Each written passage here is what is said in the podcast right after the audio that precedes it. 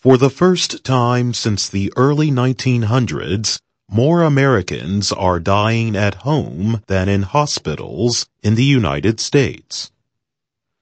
A new report says this shows that more people are receiving the kind of end to their lives that most Americans say they want.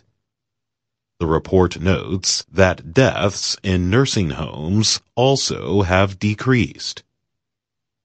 The findings were published earlier this month in the New England Journal of Medicine.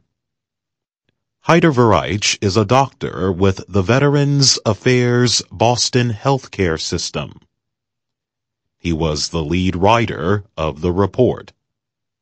Warraich said, the fact that more Americans are dying at home is a good thing.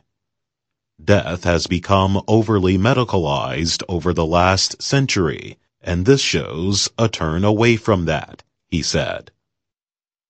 Betsy McNair is a tour guide who now lives in Mexico. She told the Associated Press she is pleased with the ending she helped give her father, Robert McNair. He died at home in Belhaven, Virginia in 2009, just six weeks after learning he had lung cancer. He was 83 years old. Betsy McNair remembers, I made him exactly what he wanted to eat, whenever he wanted it. He had a scotch every night. He had a very high quality of life. If he woke up at two o'clock in the morning and wanted to have coffee and pie, that's what we did. Warraich and Duke University graduate student Sarah Cross used U.S. government health information on deaths from natural causes. They studied records for the period from 2003 through 2017. They found that deaths in hospitals fell from 40% to 30% over that period, and in nursing homes from 24% to 21%. Deaths in homes rose from 24% to 31%. Researchers said they had no way to tell if some assisted living centers may have been counted as homes. Cancer patients were more likely to die at home than in a hospital. People suffering from memory loss, lung diseases, or who lived in a nursing home were more likely to die in a hospital.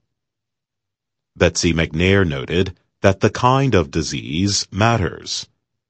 She helped care for a brother who had amyotrophic lateral sclerosis in his 50s ALS causes the death of neurons controlling voluntary muscles in the body. She also helped care for her mother, who died at age 92 in a nursing home after her health worsened. McNair said, they were all completely different experiences.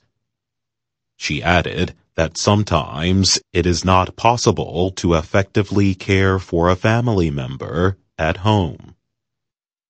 Warraich said the rise of home hospice services has helped more people spend their last days at home.